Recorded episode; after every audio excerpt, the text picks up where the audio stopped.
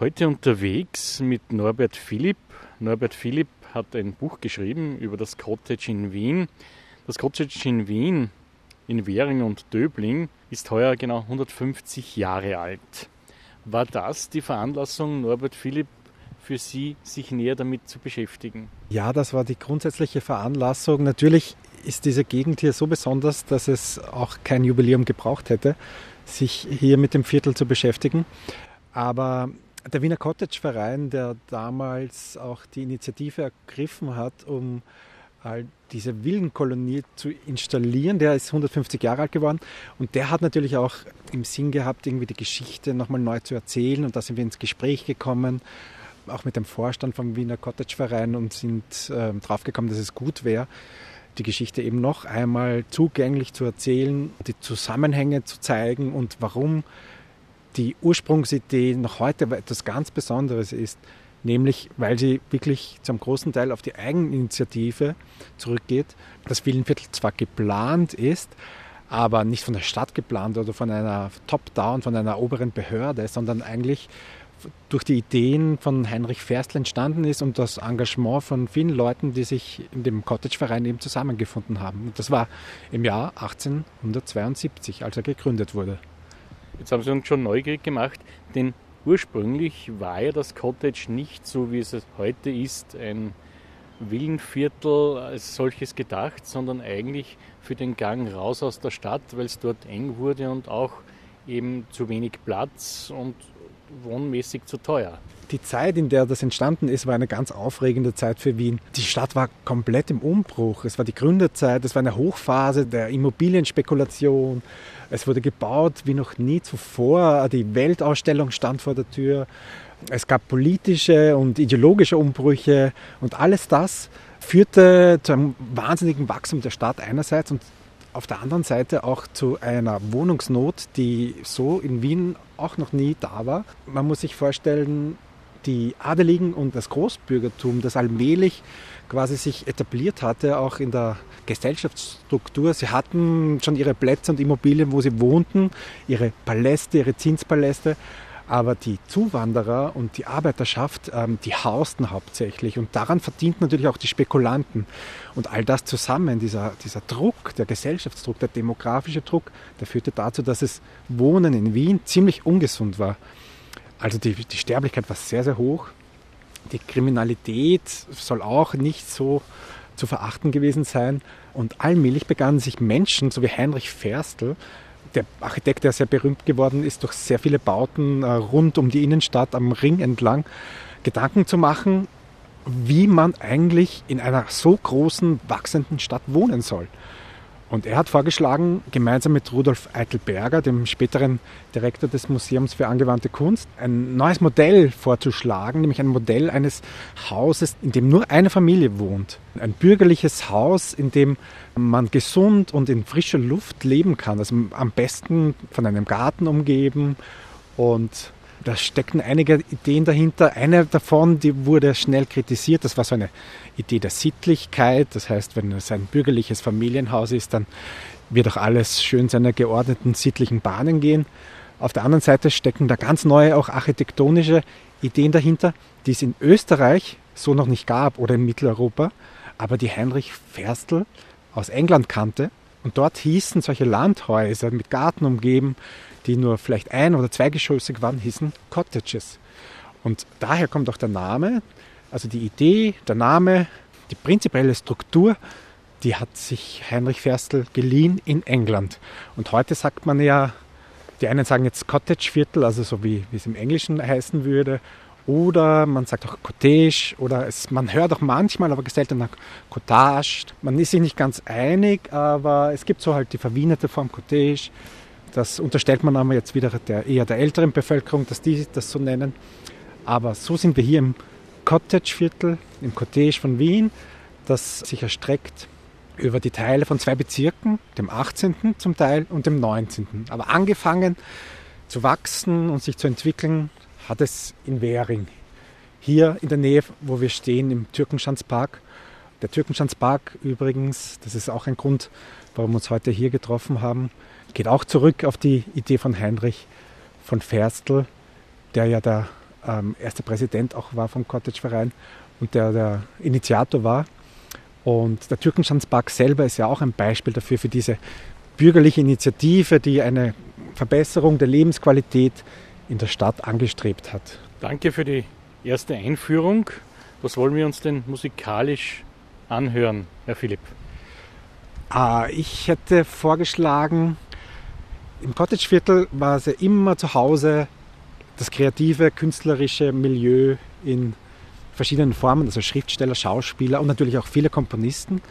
Und ich würde gern hören oder zum Klingen bringen ein paar Namen, die durch die Straßen des Cottageviertels gewandelt sind, zum Teil hier auch musiziert haben in den Salons und zum Teil hier auch gewohnt haben. Darunter Gustav Mahler, Emmerich Kahlmann. Korngold zum Beispiel. Diese Menschen waren da schon auch mitbestimmend für das künstlerische Milieu. Diese Zeit kann man mit den Komponisten, die Sie auch erwähnt haben, wieder zum Klingen bringen. Dann wird uns das auch musikalisch bei unserem heutigen Stadtbummel begleiten.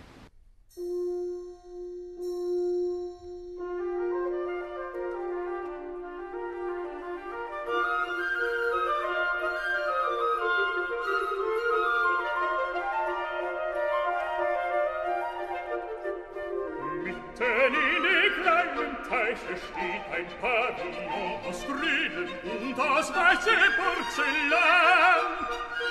Wie der Rücken eines Tigers die Brücke sich aus Jahre zu dem Pavillon.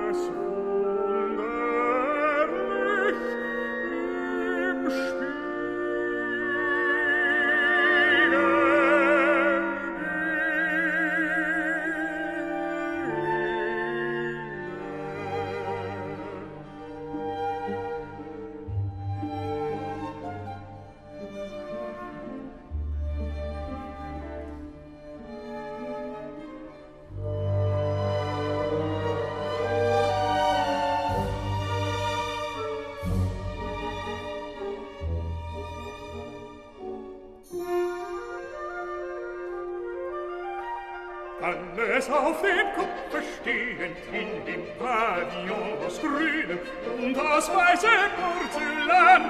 Wie ein Halbmond scheint die Brücke, umgekehrt der Boden, Freunde schön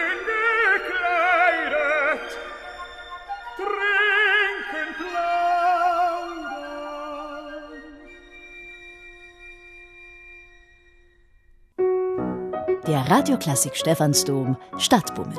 Stefan Hauser unterwegs in Wien und Österreich. Heute unterwegs im Wiener Cottage zwischen den Bezirken Währing und Döbling. Mein Partner unterwegs ist Norbert Philipp. Er stammt ursprünglich aus Oberösterreich und hat auch einen interessanten Werdegang hinter sich, aber das können Sie uns ja selbst erzählen. Mein Metier war eigentlich immer die Sprache. Ich habe Germanistik studiert, Sprachwissenschaft während dem Studium war eigentlich auch schon die Sprachwissenschaft eher meine Disziplin, noch mehr als die Literaturwissenschaft. Obwohl ich natürlich hier im Cottage-Viertel eigentlich immer wieder auf die Literatur gestoßen bin, ja, la Arthur Schnitzler, Richard Bär und all die anderen, Felix Salten, die hier gewohnt haben. Also mein Zugang kam immer über die Sprache und irgendwie bin ich dann reingerutscht ins Fach des Werbetexters. Das hat mir sehr viel Spaß gemacht, weil mein damaliger Mentor, der mir beigebracht hat, wie man kurz und prägnant formuliert, auch ein Germanist war. Und das hat natürlich die Sprache, wie ich sie damals akademisch noch verwendet habe, auf den Kopf gestellt, kurze Sätze, elliptisch auf den Punkt gebracht. Und das prägt eigentlich lustigerweise bis heute eigentlich meinen journalistischen Stil, weil inzwischen bin ich schon bei der Presse gelandet, bei der Tageszeitung. Dort schreibe ich hauptsächlich über kulturelle Themen und dabei auch hauptsächlich über gestalterische Themen wie Design, Architektur und dabei wiederum gerne auch über Stadtplanung und die Zusammenhänge, wie sie sich im Stadtraum den Menschen zeigen und vor allem auch den Wienern und Wienerinnen. Deswegen hat mich auch das Cottage so fasziniert, weil man geht hier durch die Straßen und glaubt, man ist in einem Villenviertel, vermutet, dass hier ein paar Gestopfte wohnen denkt sich vielleicht nicht dabei, außer hübsch, das würde ich auch gerne machen, vielleicht kommt so ein Gefühl von Neid auf, aber dass dahinter so eine spannende Geschichte steckt von Menschen und Architekten, die sich ganz viel Gedanken gemacht haben, das musste man aufblättern, finde ich. Und deshalb bin ich auch so froh, dass ich also gemeinsam mit dem Wiener Cottage Verein dieses Buch dann verwirklichen durfte. Da habe ich auch versucht, nämlich die Sprache, so wie ich es auch gelernt habe als Werbetexter, einfach und knackig sozusagen zu halten, um diese Zusammenhänge nachvollziehbar zu machen. Also es ist kein akademisches Buch, sondern es ist ein, soll auch ein, ein leichtes, leicht zugängliches Buch sein, das einen irgendwie in die Logik der Stadt bisschen vertiefen lässt. Das angesprochene Buch von Norbert Philipp heißt Das Cottage in Wien und ist im Braumüller Verlag erschienen. Wir sind nach wie vor im Türkenschanzpark, der dieses Cottage sozusagen im Herzen trägt. Und der Türkenschanzpark hat ja auch eine interessante Historie hinter sich. Man muss sich vorstellen, wir stehen jetzt hier im Türkenschanzpark erst viele wahnsinnig hohe Bäume grün in allen Schattierungen. Es gibt Wasser, es gibt Parkbänke, es gibt Enten, Mütter, Väter, die mit ihren Kindern spazieren gehen. Aber wenn man 150 Jahre zurückdenkt, muss man sich vorstellen, hier war gar nichts davon. Es war eine Gstetten, würde man sagen. Es war auf der einen Seite war eine Sand- und Schottergrube. Dort hat sich ein Unternehmer, eine schreiberische Sandgrube, glaube ich, hat sie geheißen, das Baumaterial geschöpft, das dann mit Kutschen, mit hunderten Kutschen in die Innenstadt chauffiert worden ist, weil dort hat man es gebraucht. Dort wurde gerade dieses neue Wien an der Ringstraße gebaut. Und auf der anderen Seite waren vielleicht noch Kleefelder, Weingärten. Es war eigentlich wirklich äh, eher eine Mondlandschaft mit ein bisschen Gras dazwischen. Und wenn man sich die alten Fotografien und Ansichtskarten anschaut, sieht man es noch ganz deutlich. Als die ersten Gebäude aufgetaucht sind hier auf diesem Höhenrücken zwischen dem Währinger Bach und dem Kottenbach auf der anderen Seite, da haben sie wirklich so wie gelandete UFOs teilweise ausgeschaut. Und das war im Türkenstandspark nicht anders, der ja heute wirklich zu einem der schönsten Parks von Wien gehört, der ganz bunt und, und seiner Diversität der Pflanzen noch ist. Aber die Fürstin Pauline von Metternich hat damals, als er entstanden ist, auch sehr viel Pflanzen gespendet. Und ihr zu Ehren hat man dann die Paulinen-Aussichtswarte errichtet, die heute eigentlich eingeschlossen ist von den Bäumen. Und damals ist sie wirklich solitär wie eine Säule allein dagestanden. Und inzwischen ist alles schön zugewachsen. Ja, also es ist ganz besonders. Dieses Grün, das Villenviertel sind voneinander überhaupt nicht zu trennen. Und eben Kara Mustafa, wenn wir noch ein wenig weiter zurückgehen, hat hier gelagert, als er Wien angreifen wollte und angegriffen hat. Genau, also der Name natürlich Türkenschanze geht auf die Türken zurück. Also das ist im Toponym verewigt, dass hier die Türken zugange waren. Und es war immer schon so ein bisschen militärisch und man hat dann in den 1920er Jahren, glaube ich, hat man sogar noch eine Stätte gefunden, wo man auch noch viele Menschen, die, die gestorben sind, in den Türkenkriegen gefunden hat. Es gab auch noch ein bisschen, glaube ich, Jahrhundertwende des 20. Jahrhunderts ein Pulverturm, der dann irgendwann explodiert ist. Also es war eigentlich, bevor die Besiedelung sozusagen auch durch, die, also durch das Cottage, durch den Cottageverein begann, eigentlich immer Rand, Leerstätten und vielleicht von militärischer Bedeutung, weil man einfach den Überblick hatte. Das merkt man ja noch, wenn man auf die Aussichtswarte steigt oder auch wenn man von der Boku in die oberen äh, Hörsäle klettert aber ansonsten war hier eigentlich nichts, außer Spaziergänger und die Weinbauern, die den Wein gelesen haben. Eine interessante Stelle, an der wir uns befinden, ist hier, wo jetzt die Schnellbahn aus dem Tunnel kommt. Und das war natürlich früher mit der Vorortelinie ein Punkt und das war spektakulär für die Leute. Genau, deswegen finde ich es auch ganz besonders hier zu stehen, weil äh, diese Vororte-Linie war eigentlich die erste Linie, die komplett in Betrieb gegangen ist von dem Stadtbahnkonzept und sie durchschneidet diesen Höhenrücken, also unterirdisch, aber sie hat ein paar hundert Meter liegen frei im Türkenschanzpark, bevor die Züge wieder eintauchen in einen Tunnel. Und ich finde das ganz faszinierend, genauso wie die Kinder, die hier aufwachsen, immer mit ihren Großvätern und Großmüttern ähm, Zug schauen gehen, wie hier nämlich auch sich die damalige Zeit, nämlich dieser Aufbruch, der technologische, die Ingenieurskunst, die Landschaft und die Stadt verbunden haben. Und für mich war das immer auch so ein bisschen so ein Modell von einem kleinen Semmering. Am Semmering verbindet sich auch ganz, ganz meisterlich die Eisenbahningenieurkunst und die Villenarchitektur und die Landschaft zu einem ganzen harmonischen. Und hier ist es eigentlich genauso. Und hier ist es eigentlich, also vor der Haustür von Wien war es früher, jetzt ist es ja quasi bis zum Stadtrand von hier ist es noch immer sehr weit. Ja. Früher war das hier der Stadtrand, früher lag das außerhalb des Linienwalds und außerhalb der Linie und außerhalb des Gürtels. Und hier kann man das irgendwie so, so modellhaft noch nachvollziehen. Und rundherum der Türkenschanzpark, der ja englischer Landschaftsgarten auch sehr, sehr bewusst gestaltet ist, verschiedene Klima- und Vegetationszone quasi nachempfindet. Die Anlage der Wege, die sich ja wie Brezeln quasi schwingen in Kurven. Und man kann quasi also stundenlang hier herumwandeln hat den Eindruck, als wäre man ganz woanders, obwohl man eigentlich den Park nie verlassen hat. Und das Tolle an diesem Park ist noch in Verbindung mit dem Cottage-Viertel, dass hier die Menschen, die ja um die Ecke gewohnt haben, in der Sternwartestraße, der Cottagegasse, in der Hasenauer Straße, die sind natürlich hier spazieren gegangen. Also Arthur Schnitzler war hier ständig unterwegs. Wenn man sein Tagebuch jetzt nachliest, was ja eine herrliche Quelle ist, um das Cottage-Leben von damals ein bisschen nachzuvollziehen, der ist hier gewandelt mit den unterschiedlichsten Leuten. Und ich nehme an, Sie haben auch über die unterschiedlichsten Themen gesprochen. Und eine Büste von Arthur Schnitzler findet sich ja auch im Türkenschanzpark. Danke Norbert Philipp, es ist wieder Zeit für Musik und wir werden uns nun wegbegeben vom Türkenschanzpark.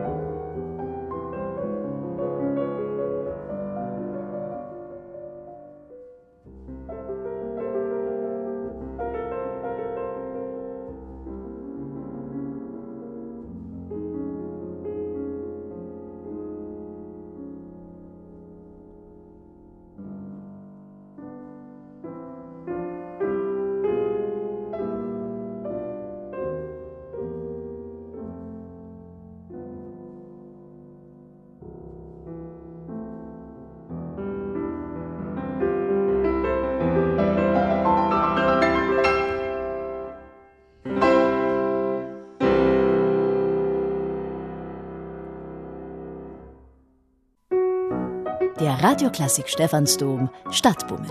Stefan Hauser unterwegs in Wien und Österreich. Heute unterwegs mit Norbert Philipp im Wiener Cottage-Viertel zwischen Währing und Döbling. Wir haben zum Josef Keinz Park gewechselt und Norbert Philipp, da ist ein interessantes Detail. Wir stehen hier vor einem Zaun und dieser Zaun erinnert an ein Bauwerk. Genau so ist es. Also hier an dieser Ecke zur Hasenauer Straße sieht man eigentlich nicht viel, außer einen Zaun und dahinter wieder eine Gstetten. Also es ist eine Parzelle, die überwuchert ist, von Wald und Wiese sozusagen. Und hier stand einmal eines der tollsten Häuser in dem Viertel, die Villa Bea. Sie war auch deshalb toll, weil der Autor der Architektur ein sehr berühmter Mann war, der Josef Hoffmann nämlich. Die Wiener Moderne hat eigentlich sehr wenig Häuser oder Gestaltungsvorschläge dargelassen in diesem Viertel, was ja architektonisch ziemlich konservativ geprägt war ähm, und sehr historistisch, also rückwärtsgewandt in die alten Zeiten, so wie die Gründerzeit auch rund um die Ringstraße. Und hier ist es aber interessant zu sehen, durch diese Lehrstelle, dass es noch immer eine Bedeutung hat, was der Cottage-Verein zum Beispiel heute tut weil er bewahrt natürlich oder versucht diese Idee, die Ursprungsidee, noch weiter zu bewahren. Und da geht es schon um die Lebensqualität und es geht auch um die architektonische Qualität und es geht auch um Ästhetik. Aber man muss aufpassen, was natürlich auch so solchen Menschen wie im Cottage-Verein oft vorgehalten wird, dass sie jetzt irgendwie den Wandel der Zeit aufhalten wollen. Aber vor dem Grundstück, wo wir stehen, sieht man natürlich, dass die Geringschätzung ja, von, von Architektur äh, manchmal auch dazu führt, dass sie einfach abgerissen wird und unwiederbringlich verloren ist. Und hier sieht man eigentlich nur noch ein markantes quadratisches Zaunmuster, das an Josef Hoffmann erinnert und das natürlich auch von Josef Hoffmann gestaltet worden ist und dahinter ein Nichts. Und an anderen Stellen passiert das natürlich noch heute, dass durch den Spekulationsdruck durch die neue Gründerzeit, die Wien jetzt gerade natürlich erlebt, man weiß dass die Preise steigen, man kann Luxuswohnungen sehr gut und schnell verkaufen, natürlich auch bedroht, diesen Ensemblegedanken, diese ästhetische Qualität dieses Viertels, nämlich auch, die auch entsteht durch die lockere Bebauung und dass nicht jeder Quadratmeter ausgenützt ist. Und das Viertel steht natürlich zum großen Teil unter Ensembleschutz seit den 1970er Jahren, aber der wird manchmal natürlich in den Paragraphen so weit ausgereizt, oder auch manchmal ignoriert, dass es trotzdem noch zu so etwas kommt, was halt viele ganz traurig dann Bausünde bezeichnen. Ja, hier wäre wohl der Baupreis ein sehr hoher. Das wäre wohl richtig, ja. Die Preise, das ist ja auch so markant für das Viertel. Es war ja geplant als ein Projekt, das auch leistbares Wohnen ermöglichen soll. Das ist eigentlich ganz skurril. Die Preise damals, 1872 muss man sich vorstellen, in der Innenstadt waren so horrend, dass sich auch so bürgerliche, kleinbürgerliche Leute, Lehrer, Beamte Wohnen kaum mehr leisten konnten. Und da dagegen wollte man ein Gegenmodell aufstellen, indem man leistbare bürgerliche Häuser installiert mit Garten drumherum, die man auch leicht und günstig finanzieren kann. Der Grund, warum das leistbar war, war natürlich, es lag noch vor den Toren von Wien. Äh, inzwischen ist es natürlich eine der begehrtesten Wohnlagen in Wien ja, und man muss sich nur umschauen, warum das so ist. Es ist grün, es ist ruhig und es stehen noch wirklich eine erkleckliche Anzahl attraktiver Häuser herum. Auf der anderen Seite zum Beispiel sehen wir, das ist jetzt kein Wohnhaus in dem Sinn, aber auch ein imposantes Haus. Das heißt das Cottage Sanatorium. Das ist auf der anderen Seite des Josef Keinz Parks. Markant dadurch, dass es auf der einen Seite ein bisschen Jugendstil-Elemente verarbeitet hat, auf der anderen wieder so ein bisschen barockisiert. Und das war aber im Jahr 1908, also in Zeiten, wo der Barock wirklich schon lange vorbei war. Aber man konnte sich halt von den guten alten Zeiten nicht ganz trennen.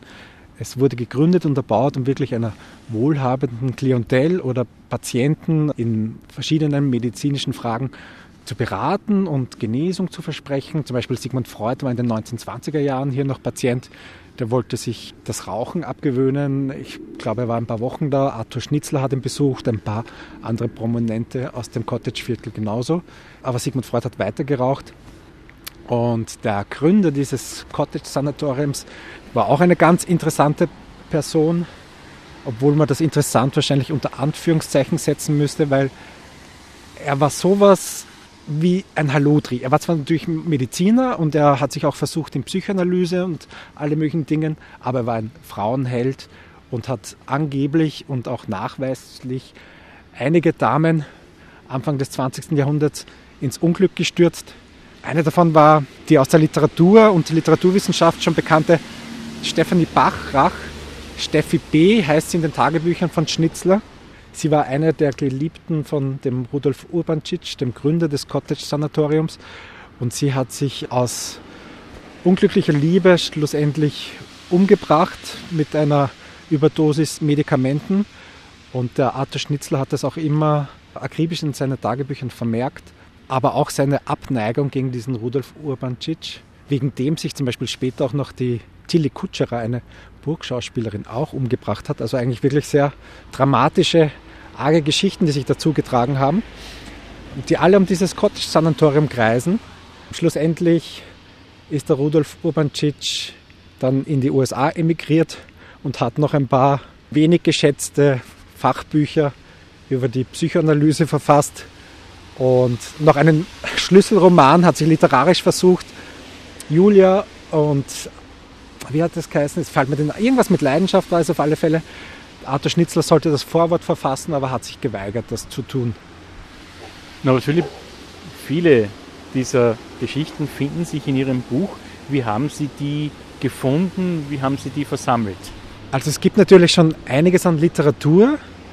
Und das Interessante bei der Recherche ist natürlich, wie sich plötzlich die Zusammenhänge ergeben und wo sich plötzlich diese Türen aufmachen zu neuen interessanten Aspekten dieses Viertels. Und was natürlich auch, apropos Türen aufmachen, ganz besonders und, und ähm, zuträglich war für die Recherche, war, dass die Menschen, die hier wohnen, mir teilweise tatsächlich die Türen geöffnet haben, mich reingelassen haben und mir erzählt haben, nicht nur die Geschichten von den Menschen, die vor ihnen gewohnt haben in den Häusern, sondern auch ihre eigenen Lebensgeschichten.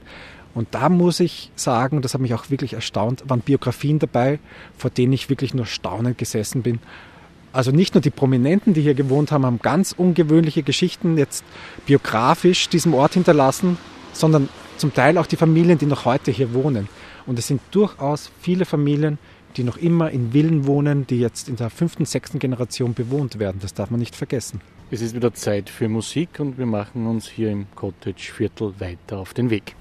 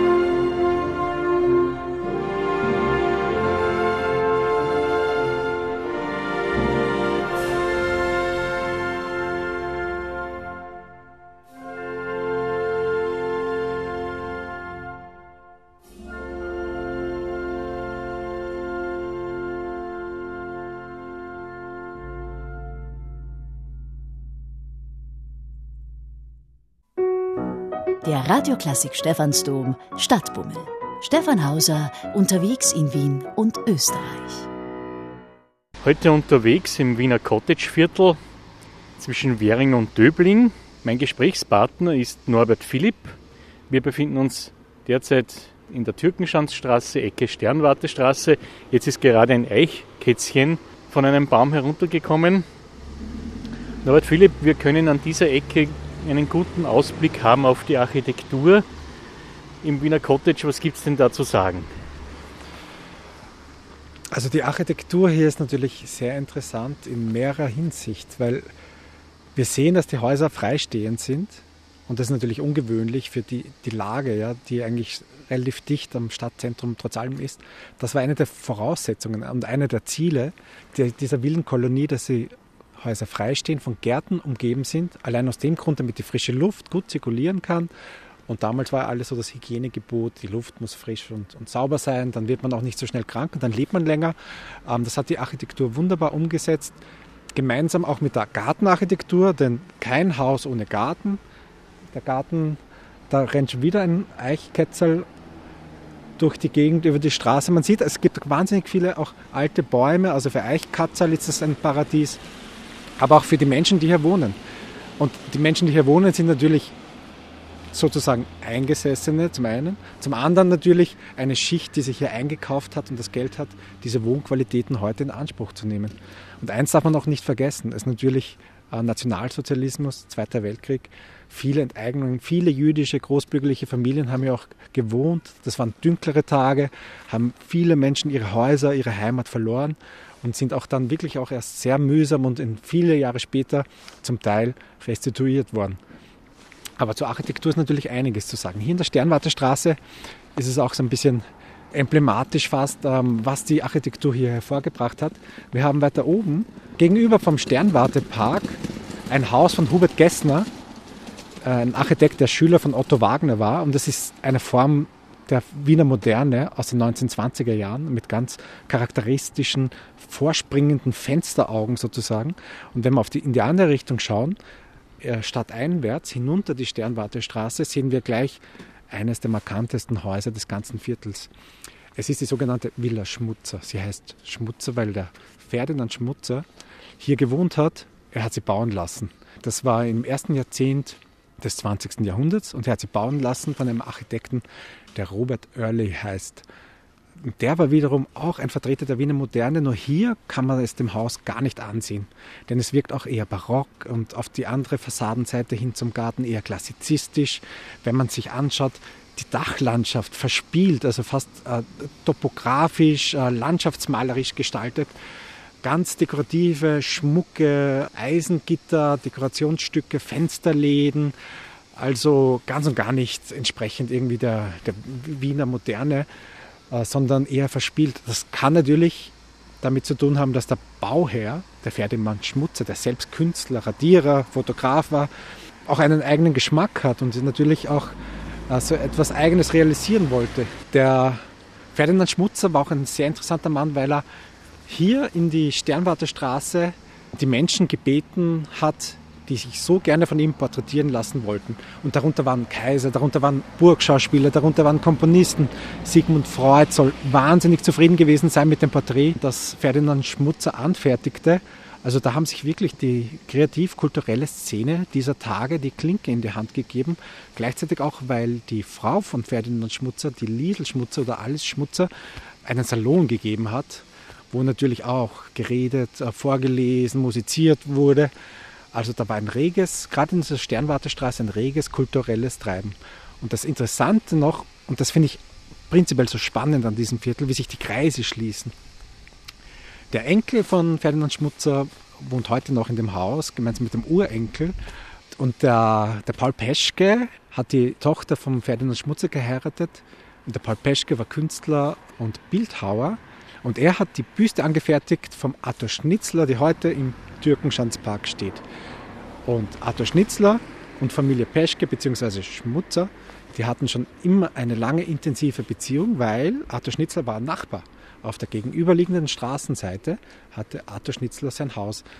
1910 ist er ins ähm, Cottageviertel gezogen Und kaum war er da, war er wieder unterwegs, wie so üblich, auf seinen ausgedehnten Spaziergängen und ist sehr oft auch mit Ferdinand Schmutzers Frau Liesel Schmutzer in den Türkenschanzpark gegangen. Sie waren zum Essen verabredet, sie waren zum Tee verabredet, sie haben sich äh, gegenseitig Texte zum Lesen gegeben, sie waren eng verbunden. Und nicht nur die Schmutzers und die Schnitzlers waren eng verbunden, das ganze Viertel war so verbunden. Die Häuser waren offen, man konnte auch unangemeldet vorbeikommen oder es gab Showfix oder Salons am Sonntag oder es gab Hausmusik. Und die Architektur, das ist auch interessant, spiegelt das wieder. Diese öffentlichen Bereiche, diese Salons, diese Wohnzimmer, die ausgelegt waren, dass Gäste kommen, dass man zusammensitzt, das spiegelt sich in den Grundrissen wieder. Allerdings, wenn wir uns um 90 Grad drehen, würde ich sagen, ist da eine Architektur, die nicht so dem Cottage-Wesen entspricht.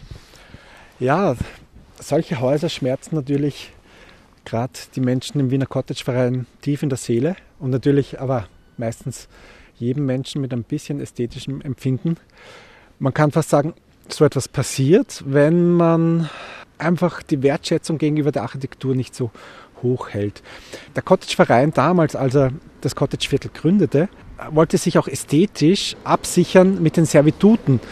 Also eigentlich Regeln, die jeder unterzeichnen musste, die, der hier bauen und wohnen wollte, wie man baut und wie das ausschauen muss. Also hochgehalten war natürlich das Ensemble. Es muss zur Umgebung passen. Es durfte nicht höher als, als zweigeschossig sein. Es musste ein gewisser Abstand zur Straße hin eingehalten werden und natürlich zum Nachbarn. Das heißt, das Prinzip des Bauens hier war so etwas wie gegenseitige Rücksichtnahme und das war schon sehr ungewöhnlich. Man durfte dem anderen auch nicht die Sicht verstellen oder mit, mit Lärm oder Gestank belästigen. Ja, ich würde sagen, wir machen wieder Musik, denn hier muss man natürlich auch den Müll wegräumen und das dauert ein wenig.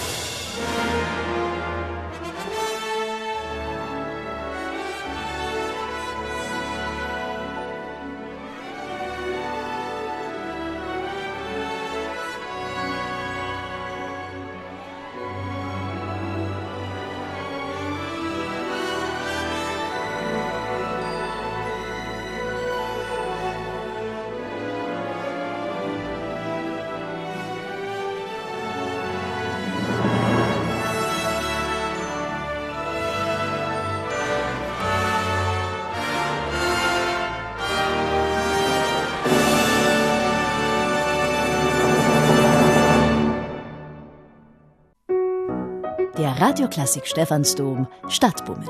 Stefan Hauser unterwegs in Wien und Österreich. Heute unterwegs mit Norbert Philipp im Wiener Cottage zwischen Währing und Döbling. Und so hören Sie, wir schnaufen vielleicht ein wenig, denn hier im Cottage geht es ja auch bergauf.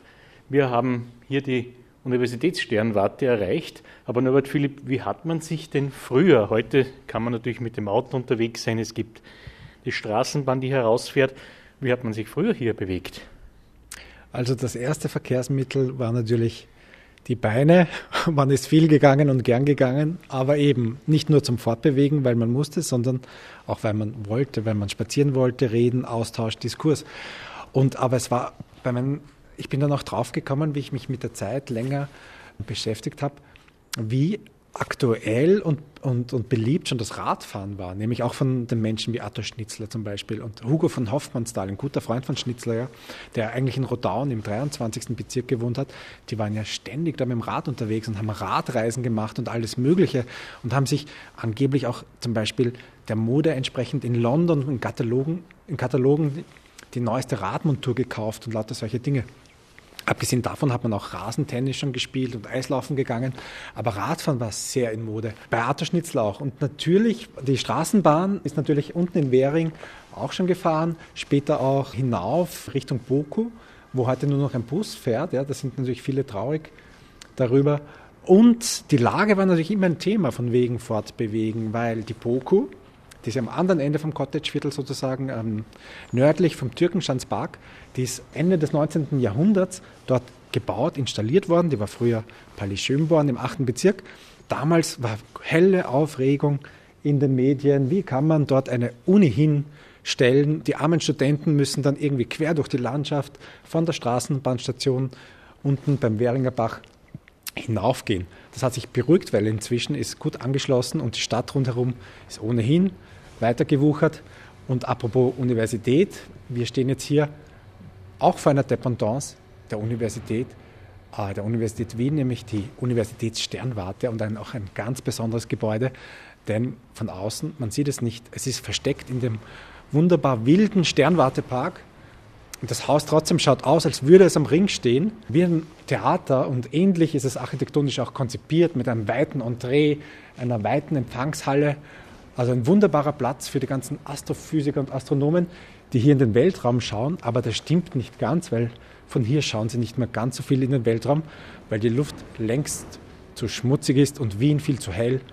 Da lässt man doch lieber von den Weltraumteleskopen in Chile und sonst wo auf der Welt ins Universum schauen und verarbeitet hier, was man so gesehen hat wissenschaftlich. Aber die Architektur ist natürlich auch markant. Also wie gesagt, Theaterarchitektur eigentlich mit diesem großen Gestus. Das Büro Helmut Fellner, die waren verantwortlich für diesen Entwurf. Die haben in ganz Mitteleuropa zig Dutzende Theater und Opernhäuser gebaut und auch die eine oder andere Villa im Cottageviertel. Von denen ist äh, leider keine mehr erhalten. Das Lustige finde ich auch, am Schneeberg steht das Berghaus, ist von denselben Architekten.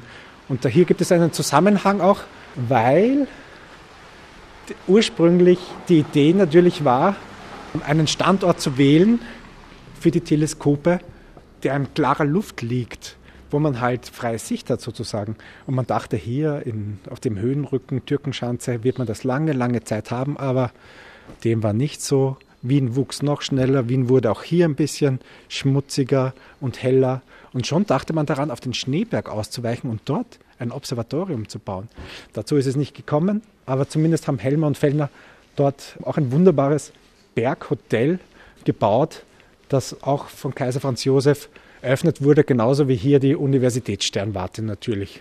Norbert Philipp, danke für diese Geschichte und die vielen, die Sie uns heute im Stadtbummel vermittelt haben. Mehr dazu zum Cottage in Wien findet sich im Buch von Norbert Philipp, Das Cottage in Wien, erschienen im Braumüller Verlag. Es kostet 24 Euro und ist wirklich empfehlenswert, wenn man sich über das Wiener Cottage mehr informieren möchte und vieles Historisches darüber erfahren möchte. Es sind auch sehr, sehr schöne Fotos und Bilder drinnen. Damit sind wir am Ende des Stadtbummels. Danke fürs Zuhören, sagt Stefan Hauser.